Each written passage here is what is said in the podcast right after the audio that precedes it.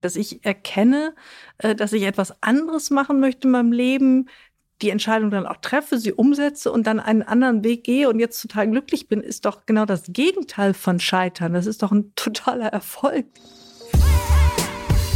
Die Boss. Macht ist weiblich.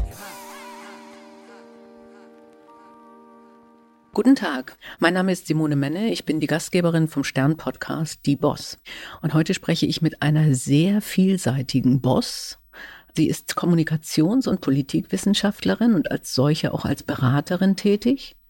Sie war eine sehr erfolgreiche Politikerin, vielleicht ist sie das auch noch, das fragen wir sie gleich, stellvertretende Bundesvorsitzende der FDP, Mitglied des Bundestages, aber sie ist auch Autorin und hat Anfang 2022 ein Buch veröffentlicht. Ich spreche mit Katja Suding und ich freue mich super, dass Sie mir hier gegenüber sitzen. Heute sind wir tatsächlich physisch zusammen im Studio.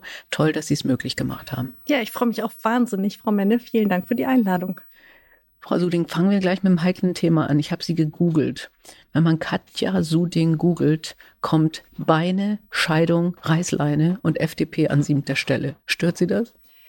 Die Frage habe ich tatsächlich schon öfter mal diskutiert und ähm, ich habe da mal die Gegenfrage gestellt, ähm, habt ihr das mal probiert mit, mit anderen Politikern, was da kommen würde? Und tatsächlich, das hat dann auch jemand mal versucht, es ist fast bei allen so, dass äh, Dinge, die sich eher im privaten oder im Randbereich dessen ist, wo man sich eigentlich den ganzen Tag beschäftigt, dass die auf sehr, sehr großes Interesse stoßen und manche andere Dinge, die man sich vielleicht äh, etwas mehr in den Vordergrund wünscht, da jedenfalls was die Google-Suche angeht, ein bisschen zurückrutschen. Also da mache ich mir nicht ganz so viel Sorgen drum.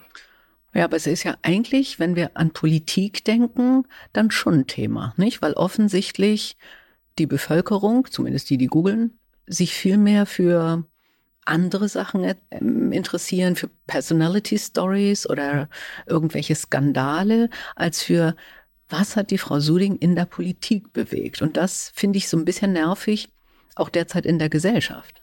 Ja, das sind, glaube ich, auch nicht nur die Menschen, die Google benutzen. Das ist, glaube ich, genau. insgesamt äh, der Fall. Das habe ich auch in den Jahren immer wieder erlebt, dass Themen wirklich abseits der Politik das größte Interesse hervorrufen. Also dieser Beinschwenk der Tagesschau, das ist jetzt schon Ewigkeiten, das war 2015.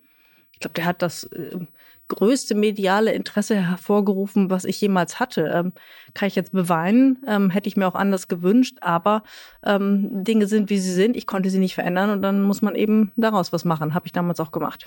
Ja, ich fand das ganz interessant. Also ich hatte ziemlich viel Schlagzeilen, als ich mit gelben Wildlederpumps und einem blauen Kostüm zur Pressekonferenz der Deutschen Lufthansa gegangen bin. Ja. Äh, und dann noch vorher ein Spor durch die Tür. Ja. Das war eine Schlagzeile. Ja. Nicht so sehr das Ergebnis der deutschen Lufthansa damals. Und äh, ja, man muss damit leben, ich denke auch. Und äh, ja. teilweise hm, habe ich das auch gemacht, dass ich zum Beispiel sehr bewusst an dem Morgen die gelben Pumps ausgesucht habe, weil ich gesagt habe, okay, irgendwie muss man ja merken, dass ich da bin. Ja, das ist auch völlig in Ordnung. Mhm. Finde ich, finde also ich warum sollte man sich nur instrumentalisieren lassen und nicht gegenseitig dann auch, auch nutzen, was man davon hat? Also hm. finde ich völlig legitim und auch schlau, das so zu tun.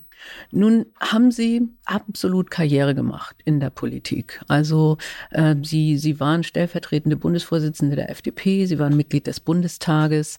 Sie haben, glaube ich, eins oder das beste Ergebnis in Hamburg damals in der Bürgerschaft äh, gewonnen und die FDP dann auch wieder in die Bürgerschaft geholt. War das ein Ziel, als Sie in die Politik gegangen sind, also dort auch Karriere zu machen oder was war der Beweggrund, in die Politik zu gehen?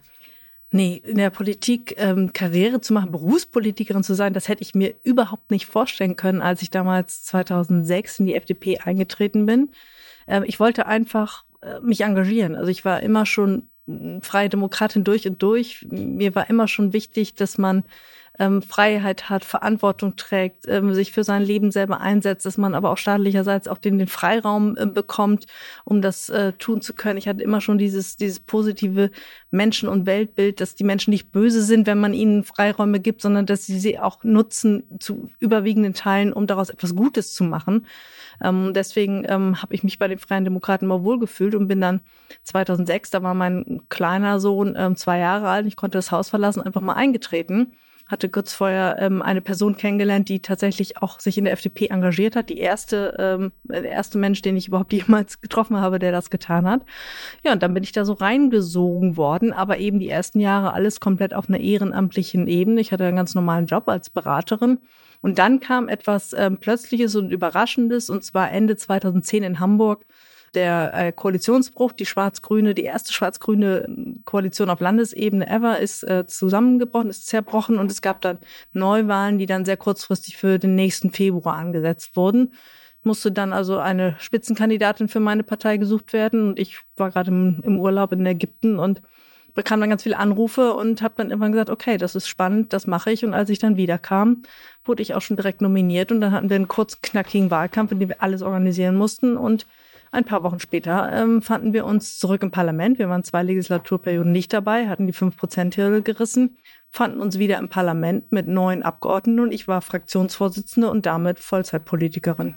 Wie sind Sie mit dem Bruch umgegangen? Also das äh, ist ja auch, wenn wir jetzt an unsere Zuhörerinnen oder Zuhörer denken, also so ein, so ein plötzlicher Schwenk, wo man plötzlich jetzt was ganz anderes macht. Äh, ey, macht Spaß, ich, ich kann damit gut leben oder? Ja, es war schon verrückt. Das ist ja nicht nur einfach, ich mache jetzt einen neuen Job. Das kannte ich auch vorher schon, das kennen, glaube ich, viele, aber mit ähm, dem Einstieg in die Politik kam dann ja auch die Öffentlichkeit, das ständige erkannt werden, das ständige auch in der Öffentlichkeit präsent sein müssen, diese mindestens 80 Stunden Wochen, der permanente Druck. Bei mir kam dann auch noch hinzu, dass ich dann erstmals in einem Parlament saß, gleich Fraktionsvorsitzende wurde, alle Augen auf mich guckten, eigentlich nur warten, darauf warteten, dass ich scheitere ich aber überhaupt keine Ahnung hatte von dem, was ich da eigentlich getan habe. Ich hatte ja überhaupt keine Erfahrung und musste dann ähm, wirklich in 0, nix mehr das irgendwie alles draufziehen, was ich wissen musste. Wir mussten die Fraktion parallel aufbauen.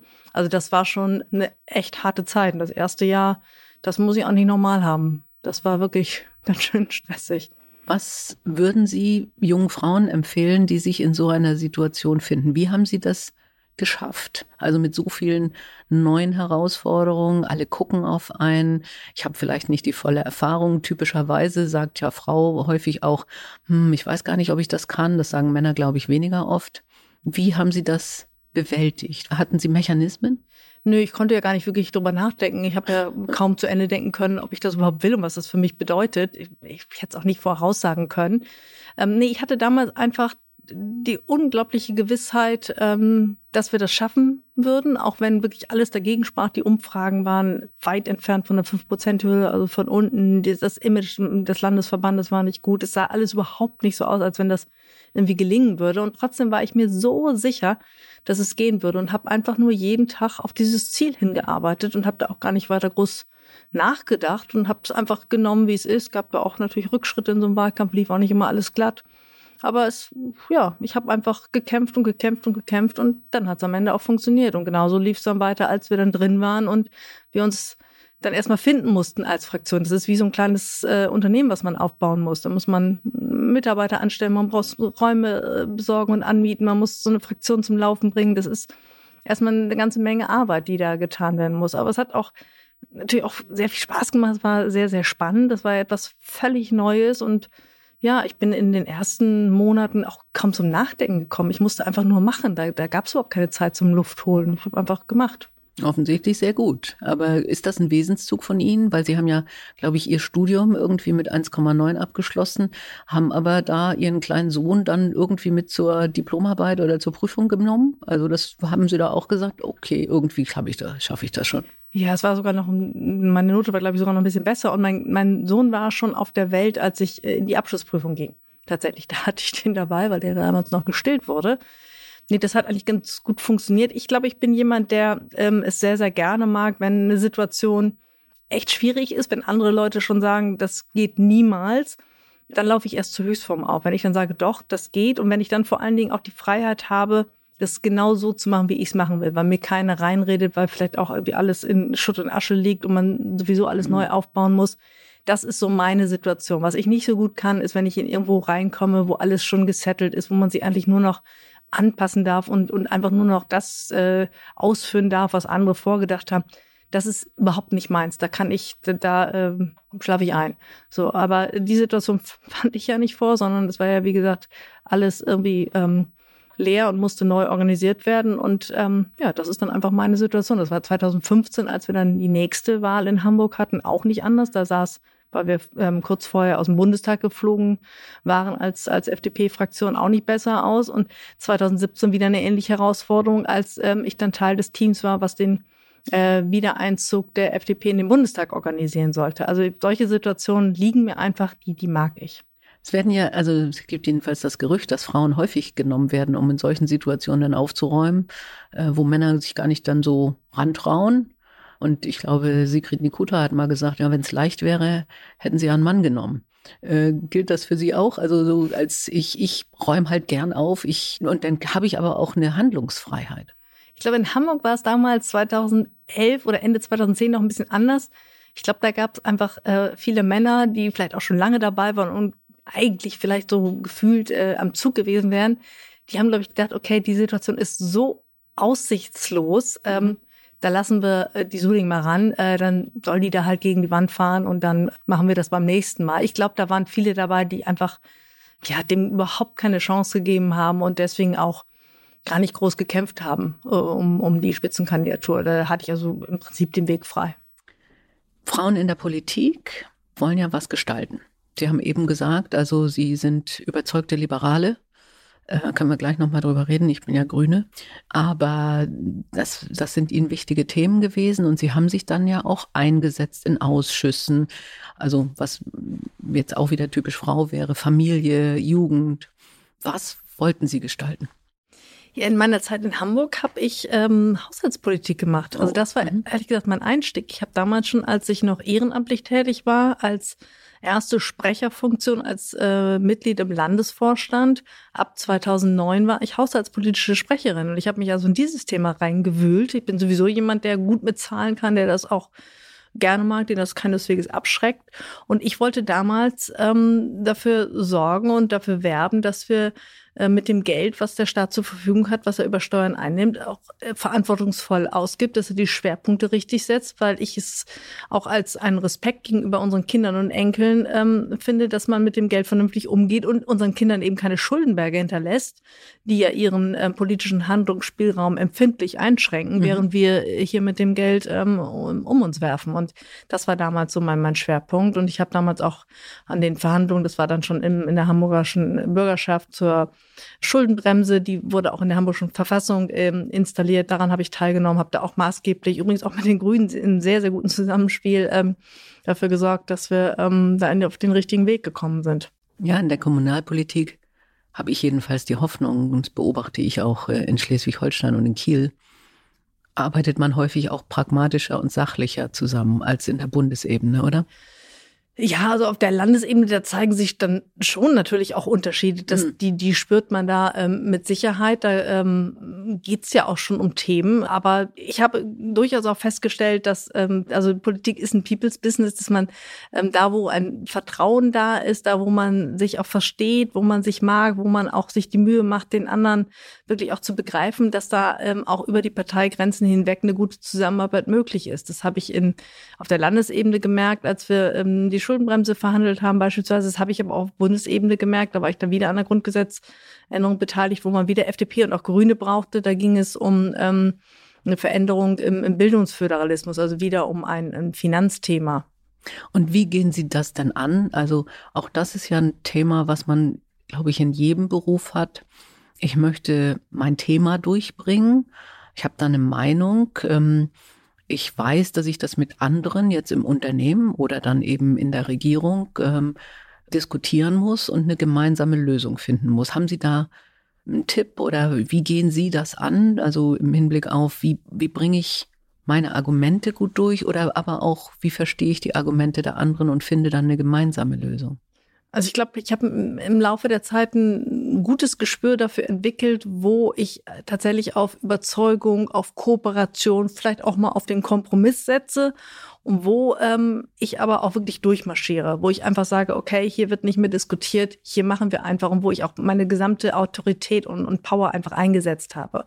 Und zu wissen, wann was richtig ist, in welchem Moment, wie oft man was macht, ja, ist, glaube ich, eine Kunst, da muss man sehr genau hingucken, aber ich glaube, das habe ich ganz gut hingekriegt im Laufe der Zeit. Hat Ihnen da Ihre Beratertätigkeit geholfen? weiß ich nicht. Ich glaube, das ist eine Typfrage. Und mhm. ähm, nee, ich glaube, so bin ich einfach und ähm, ich glaube, ich habe da einfach teilweise wirklich schlau agiert und einfach geguckt, ähm, welche Kämpfe kann ich wie gewinnen. Und ja, ich bin, glaube ich, ein sehr strategischer Mensch und habe einfach immer äh, ja geguckt, mich auch leiten lassen, auch, auch von Gefühlen leiten lassen, ähm, was äh, glaube ich gerade was richtig ist und das dann einfach auch gemacht und dann aber auch durchgezogen. Und dann, und vielleicht kommen wir äh, auf die Zwischenzeit, aber Sie haben dann ja die Reißleine gezogen, wie es so schön heißt. Also ähm, so heißt Ihr Buch. Das heißt, irgendwas in dem was ihnen ja Spaß gemacht hat am Anfang, wo sie sich auch offensichtlich erfolgreich durchgesetzt haben. Irgendwas war dann nicht mehr gut. Und dann haben sie gesagt, nee, ich höre jetzt hier auf. Er hatte ja auch mal eine ähnliche Entscheidung, wo ich äh, aus dem Vertrag bei Lufthansa raus bin, wo jeder gesagt hat, wieso macht die das? Die hatte ja auch einen guten Job. Was waren Ihre Beweggründe? Ein bisschen was weiß ich. Ich habe mich natürlich schlau gemacht, aber das wissen ja unsere Hörer und Hörerinnen vielleicht nicht so gut. Ja, das war auch ein langer Prozess. Und zwar war es von Anfang an so, also direkt ähm, im ersten Wahlkampf 2011 ist mir auch klar geworden, dass äh, Politik, so gerne ich das tue und so sehr ich auch für den Job auch gebrannt habe, dass das auch Schattenseiten mit sich bringt, die man aber immer nur im Paket bekommt. Und deswegen habe ich es einfach damals über viele Jahre ertragen, in der Öffentlichkeit zu stehen, diesen, diesen innerparteilichen Druck zu spüren, also die Auseinandersetzungen in Parteien, die werden ja nun wirklich nicht zimperlich ausgetragen.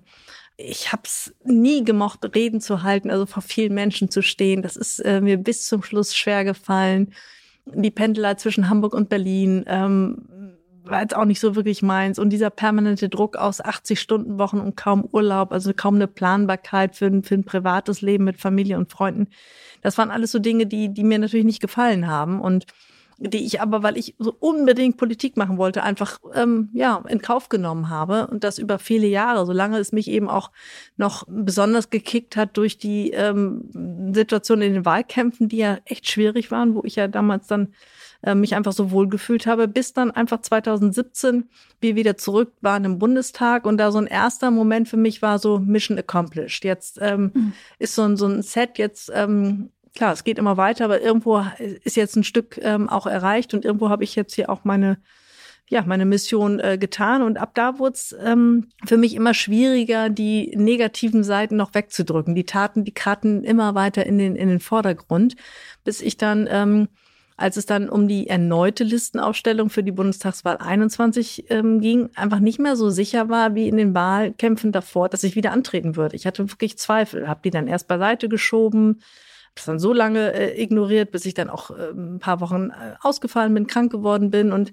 bin dann wirklich äh, auch mit externer Hilfe nochmal ganz intensiv ähm, in mich gegangen und habe einfach geguckt, was, was will ich eigentlich, was ist mir eigentlich wichtig in meinem Leben und habe am Ende dieses Prozesses dann für mich entschieden, dass ich nochmal etwas ganz anderes machen möchte als Politik und habe dann verkündet, dass ich rausgehe, ein Jahr bevor die Wahl dann anstand. Ich finde das sehr sympathisch, weil ich bin für begrenzte Mandatszeiten beispielsweise auch, weil ich immer denke, wenn Politiker, Berufspolitiker für den Rest ihres Lebens sein müssen oder wollen, äh, besteht natürlich auch eine gewisse Abhängigkeit und nicht mehr die geistige Unabhängigkeit äh, zu sagen, okay, ich trete jetzt für das ein, was ich gerne möchte, sondern ich trete vielleicht auch für das ein, für was ich wiedergewählt werde. War das auch ein Grund? Nein, das war es für mich nicht. Also ich finde die begrenzte äh, Mandatszeit gerade im exekutiven Bereich sehr, sehr sinnvoll, da wo man wirklich auch ganz konkret gestalten muss, da macht Sinn. Also wenn man mal sich äh, unsere ähm, beiden Langzeitkanzler anguckt, dann sieht man, dass ein oder zwei Legislaturperioden weniger, glaube ich, mehr gewesen wären. Mhm. Bei den Abgeordneten, also die durchschnittliche Verweildauer von ähm, Bundestagsabgeordneten ist plus zwei Legislaturperioden. Also da mhm. haben wir sehr, sehr viel Wechsel. Da gibt es natürlich prominente Beispiele, die deutlich länger da sind. Finde ich auch vollkommen in Ordnung. Also erfahrene Abgeordnete, die jahrzehntelang da sind, schaden dem Parlament auch nicht. Aber da ist durchaus ein Wechsel, der da auch stattfindet und das ist auch gut und richtig. Aber dennoch ist ein Thema die persönliche Unabhängigkeit. Also das ist wieder ein anderes Thema, aber das ist schon ähm, sehr gut. Und das würde ich auch jedem raten, äh, sich diese persönliche Unabhängigkeit vom Mandat ja. auch, auch so gut wie möglich zu erhalten, damit man eben nicht getrieben wird von, von dem, was, was Parteien, Fraktionen oder Öffentlichkeit von einem will, sondern dass man da wirklich auch, auch bei sich bleiben kann. Nun bestände ja auch die Möglichkeit, Ministerin in einer Bundesregierung zu sein. Und wir haben ja in Frankreich viel mehr rein und raus. Also, dass man dann durchaus nochmal wieder sagt, nach einer bestimmten Phase, die Sie jetzt machen, wo sie nochmal wieder die Außenwelt kennenlernen, Wäre es eine Alternative zu sagen, ey, jetzt ist da wieder so viel im Argen und momentan haben wir ja nun einiges im Argen. Jetzt reizt es mich wieder? Also ich bin ja nicht gegangen, weil ich das Gefühl hatte, politischerseits äh, wird da jetzt äh, äh, nichts mehr gebraucht. Gut. Also das äh, war ja nun, weiß Gott, nicht so. Und gerade in dem Bereich, den ich in der Bundestagsfraktion ja verantwortet hat, im Bildungsbereich, Bildung und Forschung, da ist ja viel zu tun nach wie vor. Und also daran lag es nicht. Das war schon eine sehr, sehr äh, persönliche Entscheidung, die ich auch völlig unabhängig davon hätte es ähm, nochmal eine Regierungsposition geben können, ja oder nein, habe ich die einfach für mich getroffen.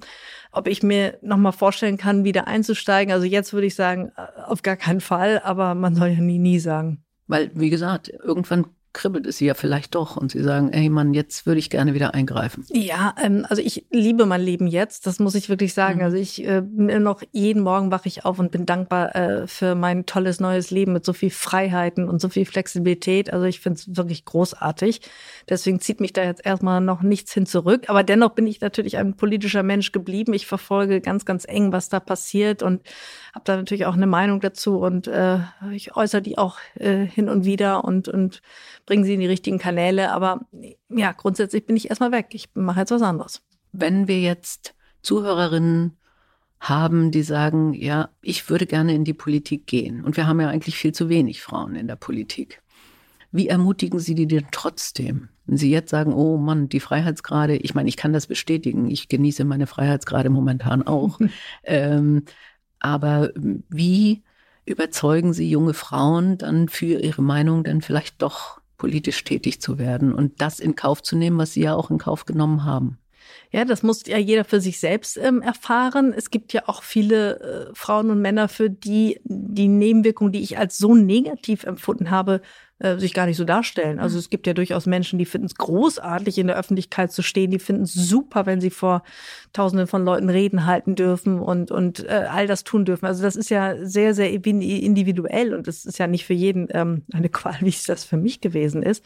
Von daher sage ich immer nur ähm, jedem, ob ähm, junger Mann, junge Frau, welches Alter auch immer, ähm, probiert es einfach aus. Wenn ihr etwas habt, wofür ihr euch engagieren wollt, dann äh, geht da einfach rein und guckt, ähm, wie ihr da für euch einen Weg finden könnt. Prozent. Das habe ich in meiner aktiven Zeit auch ähm, sehr, sehr intensiv gemacht. Da habe ich vor allen Dingen, und das war mir immer ein Anliegen, ähm, äh, Frauen ähm, dazu motiviert, äh, für Funktionen in der Partei, aber auch für ähm, Mandate auf allen Ebenen zu kandidieren und in Hamburg auch durchaus mit Erfolg. Also wir waren am Ende ja so weiblich auch in der, in der Außenwirkung, dass da die Männer schon mal angefragt haben, ob sie denn auch noch was werden dürfen ja, bei uns. Sehr gut, ja. Also das, das sind eben die Punkte, wo ich sage, also da bräuchten wir mehr wie Sie. Jetzt noch mal zu dem Punkt, wie überzeugen wir junge Frauen, Politikerinnen zu werden. Also mir hat eine junge Frau gesagt, nachdem ich das Buch gelesen habe, auf gar keinen Fall. Was geben wir denen mit, wenn wir beide jetzt hier rausgehen aus dem Studio und junge Frauen für die Politik gewinnen wollen? Ja, das wird vielleicht auch der ein oder andere junge Mann sagen nach der Lektüre, das auf mhm. gar keinen Fall. Auf der anderen Seite äh, wird es auch Menschen geben, junge Männer, junge Frauen, äh, die sagen, wow, da ist ja auch so viel Tolles, was ich erlebt habe, über das ich ja auch schreibe, das möchte ich gerne mal ausprobieren und da meinen Weg finden. Also ich habe einfach gemerkt, dass der beste Weg ist, ähm, und da spielen aktive Politikerinnen äh, und auch Politiker eine ganz, ganz zentrale Rolle. Man muss gerade Frauen anders ansprechen als Männer. Es ist einfach immer noch so ähm, in der Tendenz, dass Frauen nachfragen, kann ich das, will ich das, bringe ich da die Voraussetzungen mit? Habe ich genug Zeit, das zu tun? Wie soll das alles gehen? Also Frauen zweifeln da einfach mehr. Und wenn man darauf eingeht und ähm, ja mit ihnen darüber spricht und sie dann motiviert, ähm, dann habe ich äh, ganz oft die Erfahrung gemacht, dann sind sie super in den Funktionen, in den Mandaten, äh, in denen sie dann wirken. Also ich habe wahnsinnig gerne mit Frauen zusammengearbeitet und habe für mich jedenfalls in Hamburg ähm, gesehen, wenn man da so individuell ähm, auf die Frauen zugeht und sich da auch Mühe gibt, dann kann man da ganz, ganz tolle Resultate erzielen. Also wir in Hamburg haben das jedenfalls geschafft. Also, aber was mich ja überrascht, ist, dass Sie sagen, eigentlich stehe ich nicht gerne in der Öffentlichkeit. Ich meine, Sie haben äh, eine Reißleine gezogen, kann ich auch verstehen, dass Sie sagen, ey, diese Zeit und dieses, was mich wirklich auch bedrücken würde, ist dieses ständige Beobachtetsein. Man hat ja nie man ist ja nie Privatperson, denke ich, nicht? Ja. Also man wird mit jedem, wenn man am Sonnabend auf den Markt geht, wird man beobachtet Ja. und wenn man den falschen Käse kauft, wird das Ja. wahrscheinlich sofort eine Schlagzeile und äh, So ähnlich. nicht und äh, und bei Familienfesten werden wahrscheinlich auch politische Themen dann gerne mal angesprochen. Warum hast du das nicht durchgesetzt? Oder also das kann ich mir gut vorstellen, dass das eine Riesenbelastung ist. Ich hätte aber vermutet, so wie Sie aufgetreten sind als Politikerin, aber jetzt auch, weil Sie jetzt ja auch öffentlich sind durch Ihr Buch, dass Sie das eigentlich ganz gut finden. Ja, äh, haben viele gedacht und es ist vielleicht auch gut so, dass ich nicht äh, so gewirkt habe, als wenn es äh, ganz schrecklich für mich ist. Das ist ja auch ähm, Teil des Erfolgs, glaube ich, gewesen, dass man mir eben nicht angemerkt hat. Aber dennoch, ich bin wahnsinnig froh, da raus zu sein, nicht mehr unter dieser permanenten Beobachtung zu stehen, jetzt mir aussuchen zu können, wann ich öffentlich sein will, mit wem ich spreche. Es ist ja eine ganz, ganz andere Geschichte, als wenn man als Politikerin in, in einer Demokratie natürlich auch Rede und Antwort äh, zu stehen hat. Da kann man sich ja nicht einfach davon stehlen. Jedenfalls ist es mit meinem Verständnis von von der Ausübung dieses Mandats nicht vereinbar, dass man sich wegduckt, dann hat man auch einfach da zu sein. Das kann ich jetzt aber alles. Und ähm, dennoch habe ich, als ich äh, letztes Jahr ähm, äh, zu Weihnachten, da war ich kurz vor Abgabe des Manuskripts. Ich habe schreibe das sogar in meinem Buch. Da hatte ich dann noch mal so zwischen den Tagen äh, so Szenen, wo ich einfach gedacht habe: Oh mein Gott, mach's nicht, gib das Manuskript nicht ab. Ähm, wenn du dann ähm, das Buch veröffentlicht hast, dann wirst du auf Lesereisen gehen, dann wirst du wieder viel Presse haben. Ich will das alles Mhm, nicht. Also mhm. da habe ich wirklich noch mal extreme Zweifel gehabt. Ich habe es am Ende doch gemacht und stelle aber fest, dass es etwas völlig anderes ist, ähm, mit meiner eigenen Geschichte in der Öffentlichkeit zu sein. Das ist ja auch eine Geschichte, die vielen Mut macht. Deswegen ist ja auch einer der Motive, ja, eines der Gründe gewesen, warum ich ähm, das Buch überhaupt geschrieben habe, weil es so viele Menschen gegeben hat, die sich ähm, massiv dafür interessiert haben, wie man ja so einen Übergang hinkriegt, wie man es schafft, sich zu entscheiden, dann auch den Mut zu haben, ähm, eine Karriere zu verlassen, ohne zu wissen, wo man hingeht. Ja, das ähm, hat mir einfach Spaß gemacht, das aufzuschreiben und damit auch ähm, für Menschen Inspiration zu geben. Und äh, es ist, wenn ich es richtig verstehe, vor allen Dingen dieses Thema Selbstbestimmung. Ne? Also weil das, das war etwas, was mich auch stark gestört hat, ähm, als ich noch Vorständin war, dass man sehr fremdbestimmt ist. Also alle Termine ähm, sind tatsächlich vorgegeben und, äh, und wie Sie richtig sagen, als Politikerin noch viel mehr im Sinne von Rede und Antwort stehen. Und jetzt suchen Sie sich aus, zu welchem Podcast kommen Sie, in welche Talkshow gehe ich und mit wem rede ich auch. Und diese Selbstbestimmung macht es aus, ja? Ja, das Mhm. ist ähm, einfach äh, ganz was anderes. Ähm, und vor allen Dingen äh, auch, sind es ja auch ganz andere Themen. Also ich, ich rede jetzt vor allen Dingen über, über meine Geschichte und über das, was mich al- als Mensch bewegt. Das ist auch nochmal ganz was anderes, als wenn man sich für bestimmte politische Themen, sag jetzt mal, verhauen lassen muss, für die man vielleicht gar nichts kann, Mhm. aber für die man einfach als Repräsentantin einer Partei dann einfach steht. Wobei Sie in dem Buch ja extrem offen sind und auch viele Schwächen zeigen und sie eigentlich dann in der Öffentlichkeit ja auch angreifbar gemacht haben. Nicht? Das kann man sonst in anderen Tätigkeiten, ob nun als Politikerin oder im Beruf, ja manchmal überspielen, dem man eine Rolle spielt. Ähm, Und Sie haben in Ihrem Buch jetzt sehr deutlich gemacht, das waren Sachen, die ich nicht ausgehalten habe oder ich habe folgende Schwächen. Und dadurch haben sie sich ja gleichzeitig bloßgelegt. Also ich habe mal gelesen, sie haben gesagt, als Politikerin, ich fand den Gedanken schrecklich, auf dem Frühstückstisch von vielen Leuten zu legen, äh, zu liegen, also per Zeitung. Und die Leute fragen sich denn, was, oder sie fragen sich, was denken die über mich? So. Mhm. Jetzt wissen sie ja aber genau, was sie über sie denken, weil sie haben ja ihr Buch gelesen. Ja, für mich war es eher eine Erleichterung, dieses Buch schreiben zu können und eben nicht mehr diese Rolle spielen zu müssen, mich nicht mehr verstecken zu müssen hinter einem so großen Panzer und immer so tun zu müssen, als wenn ich äh, das alles super gerne tue, als wenn mir das alles gar nichts ausmacht. Also nee, das war genau das Gegenteil. Es war eine große Erleichterung, jetzt einfach mal ehrlich sein zu können und sagen, so ist es und äh, nicht anders. Und wenn wir jetzt eine Zuhörerin oder einen Zuhörer haben, die sich in einer beruflichen Situation befinden, die sie ähnlich wahrnehmen, wie sie ihre Position damals wahrgenommen haben. Also wirklich sagen, jeden Tag, ich, ich muss mich dahin zwingen. Es macht keinen Spaß mehr. Ich werde im Zweifelsfall gemobbt oder ich kriege die falschen Aufgaben. Wie machen Sie den Menschen Mut, das dann die Reißleine zu ziehen, diesen Bruch zu schaffen? Also ich glaube, das Wichtigste ist tatsächlich äh, zu sich selber zu finden und zu gucken, was will man eigentlich. Aber das machen sehr, sehr viele Menschen. Die gucken dann nach rechts und links und, und finden immer jemanden, der es wunderbar ertragen kann, ähm, bestimmte Dinge, mit denen man selber so hadert, zu ertragen. Also ich fand immer jemanden, äh, der es super fand, äh, öffentlich reden zu können oder der kaum genug öffentliche Aufmerksamkeit kriegen konnte oder dem die innerparteilichen Auseinandersetzungen gar nicht scharf genug sein konnten.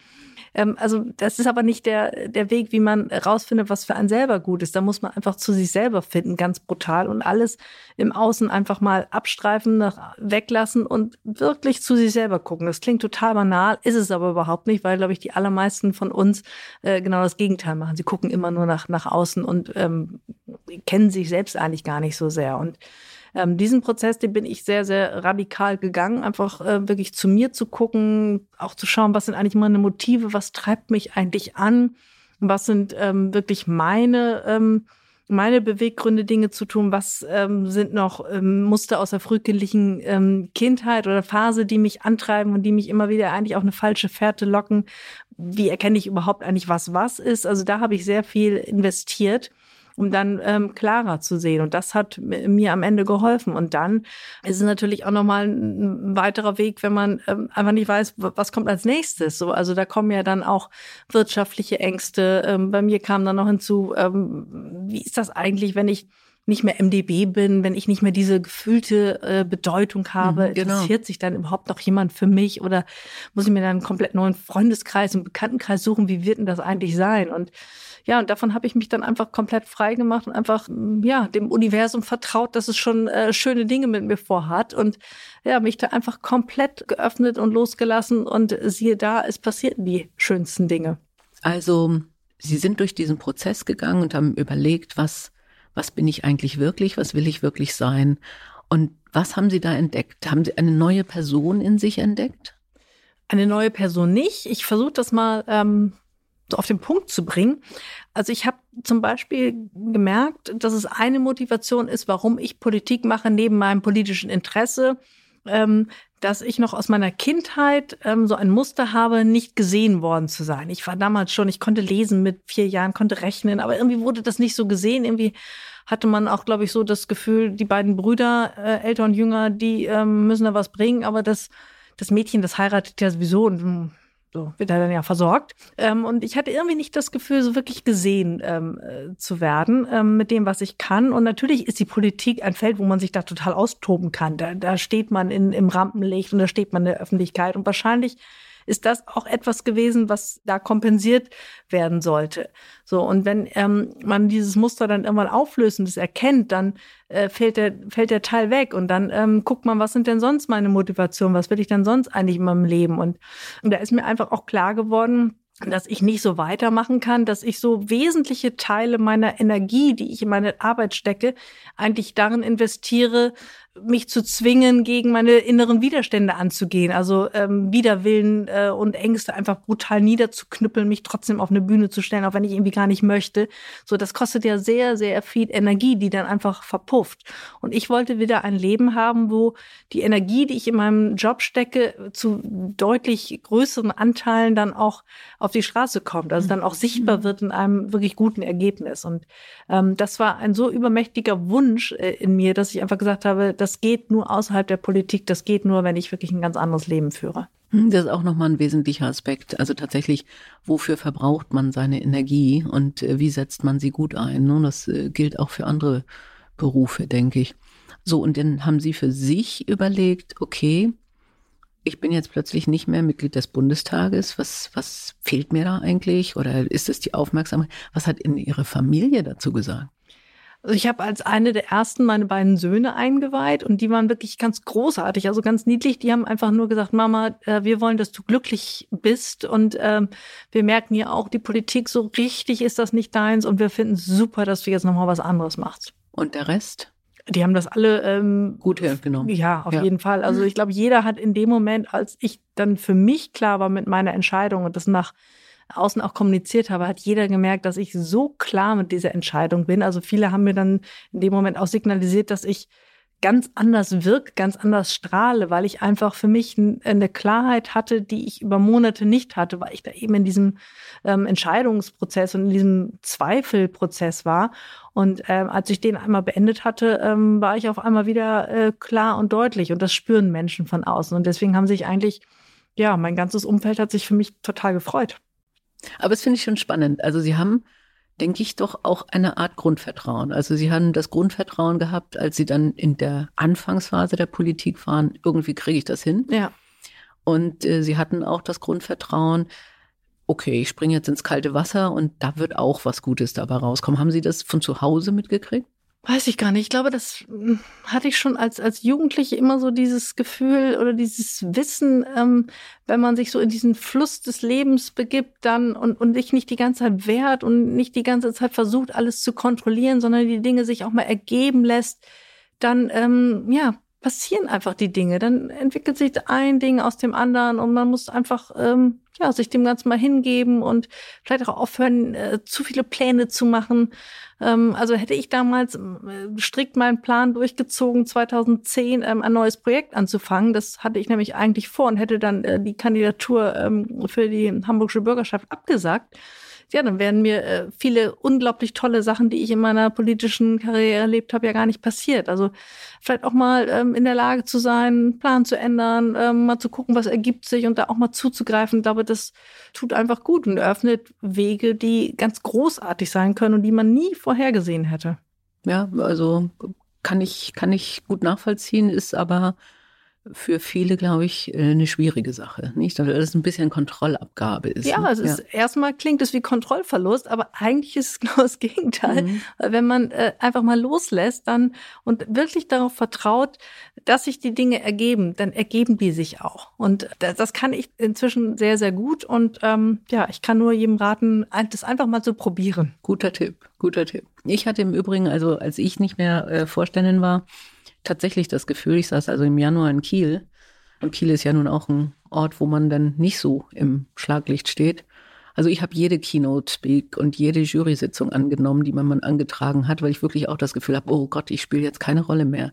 Das soll man auch nicht unterschätzen, nicht? Dass man da plötzlich, also ich für mich als Person war das eine wichtige Sache, dass ich da ein bisschen Publicity verliere oder die ja. Angst davor. Aber das ist ja dann auch eine, eine Chance und eine Möglichkeit. Und ich glaube, als das muss man auch sehen. Das ist einfach eine, eine Chance, zu sich zu kommen, zu gucken, was ist da eigentlich noch und, und festzustellen, ha, ich komme ja auch äh, ohne das Ganze klar und vielleicht entwickelt sich da noch was anderes, was mir äh, noch viel mehr gibt als das, was ich unbedingt glaubte haben zu müssen und mhm. nicht verlieren wollte. Ja, das ist, glaube ich, wirklich sehr wichtig. Also das kann ich bestätigen. Also da würde ich auch alle ermutigen, festzustellen, ey, da kommt was anderes. Und das ist auch ganz toll. Also und äh, habt den Mut. Aber was ich auch noch mal interessant finde, ich weiß gar nicht, ob das bei Ihnen so der Fall war, aber ich weiß zum Beispiel bei Janina Kugel, als sie bei Siemens ihren Vorstandsvertrag nicht verlängert hat, kam sofort irgendwie Scheitern. Sie wurde sogar mal, als wir gemeinsam auf einer Veranstaltung war, gefragt, wie sie denn nun damit umgeht. Ist das auch so ein Phänomen, dass dann so eine selbstbestimmte Entscheidung als Scheitern wahrgenommen wird, weil man nicht so geradlinig weitermacht in der Karriere? Ich glaube, das ist auch so ein bisschen, vielleicht ist das auch so, so ein deutsches Ding, ich weiß es nicht so genau.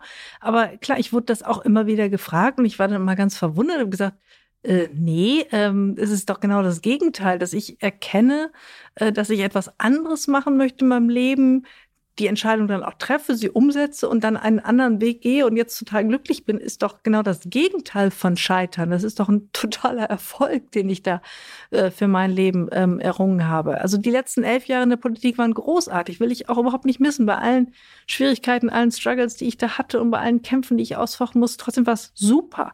Aber dann war Zeit, etwas, etwas Neues zu tun. Und das ist ähm, der totale äh, Erfolgsweg, den ich da gegangen bin. Ja, schön. Und wie geht's jetzt weiter? Haben Sie Pläne oder sagen Sie, ja, jetzt warte ich und lasse den Rest dann auch auf mich zukommen? Ich habe jetzt eine Phase, wo ich beruflich und privat selbstbestimmt arbeiten kann oder leben kann und selbst entscheide, was ich tue? Oder gibt es da noch etwas, wo Sie sagen, ja, aber wenn ich dann 80 bin, dann möchte ich noch das geschafft haben? Nee, so konkret habe ich das sicherlich nicht. Ich glaube, es ist so eine Mischung. Also ich habe jetzt ein gutes Jahr ähm, hinter mich gebracht außerhalb der Politik und merke, dass das für mich gut läuft und dass sich da auch Dinge entwickelt haben, die ich nicht vorhersehen konnte und wo ich feststelle, okay, das macht mir besonders viel Spaß, das vielleicht eher weniger. Ich habe vielleicht auch noch Lust, äh, die eine oder andere Fortbildung zu machen und mal zu gucken, äh, welche Bereiche ich gehen kann. Ich möchte auf jeden Fall noch viel mehr reisen. Mhm. Ähm, etwas, was ich ähm, während der politischen Jahre nicht so richtig machen konnte, weil einfach zu wenig Zeit da war. Das würde ich auf jeden Fall äh, gerne noch tun. ansonsten bin ich einfach äh, total happy über mein äh, selbstbestimmtes, flexibles Leben, verbringe sehr, sehr viel Zeit mit meinem Hund, finde das einfach großartig und ähm, ja, habe zwei erwachsene Kinder, die äh, jetzt auch nicht mehr so viel von mir brauchen und mir da auch ganz viel Freiheit geben und ja, genieße einfach nur alles. Aber dann kommen wir nochmal auf die Kinder. Das ist ja auch für viele Frauen ein Thema. Wie, wie kombiniere ich Karriere und Familienleben?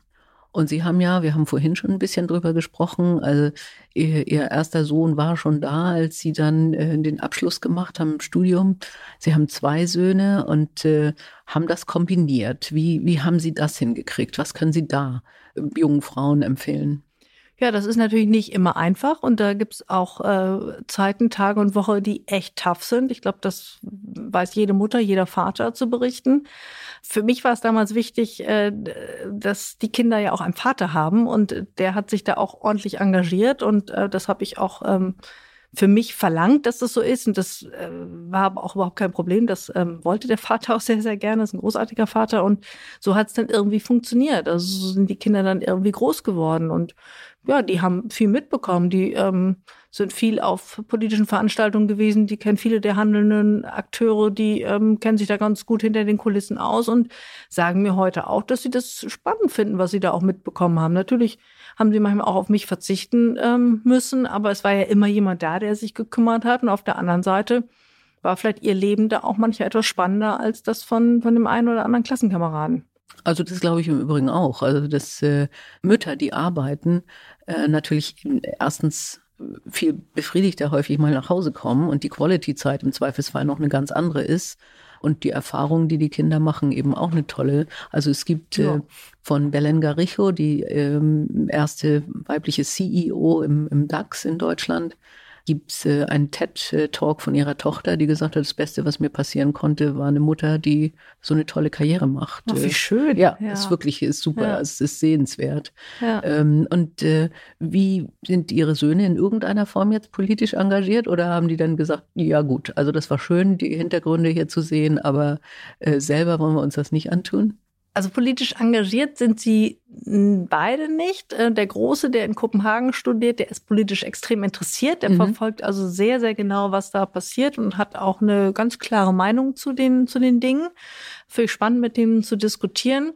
Der Kleine ist eher so der Philosoph, ähm, der interessiert sich sehr wenig für Politik. Und äh, so Fridays for Future oder ähm, Last Generation, war das bei Ihnen zu Hause ein Thema?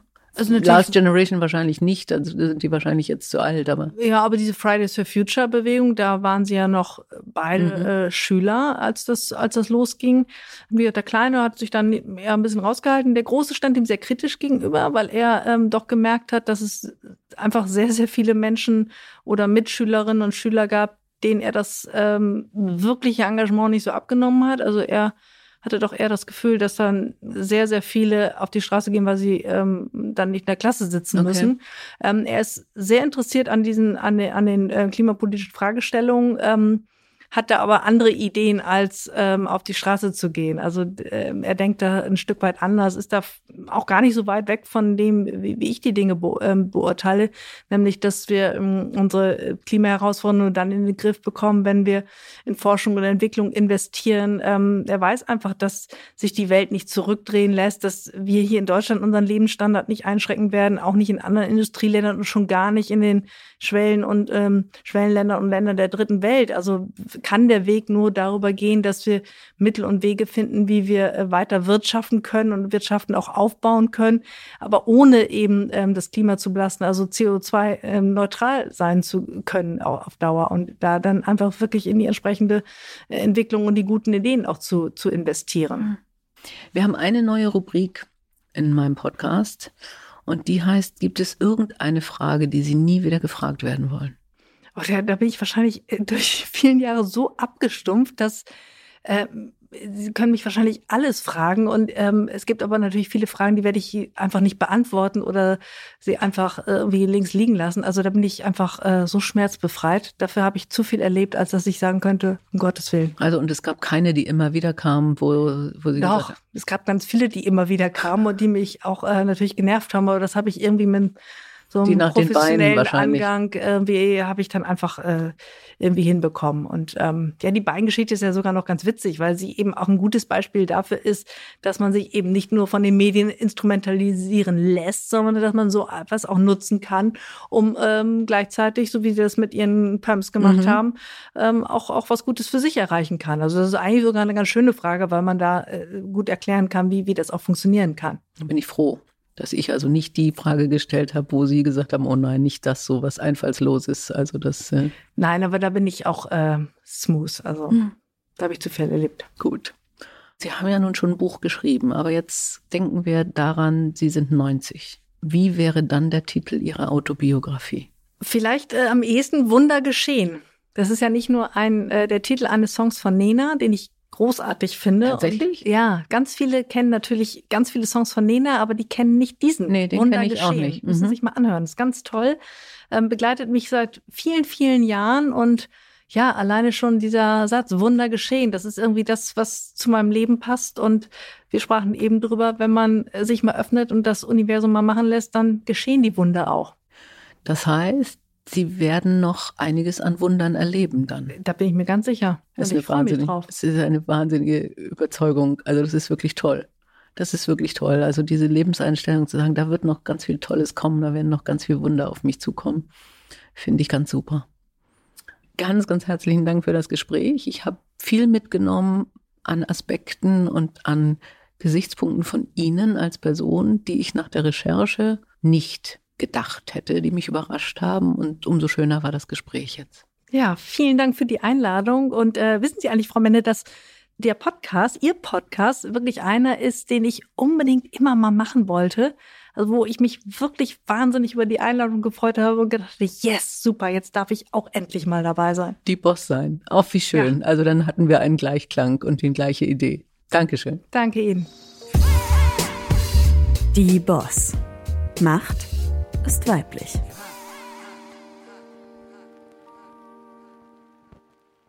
Dieser Podcast ist eine Produktion der Audio Alliance.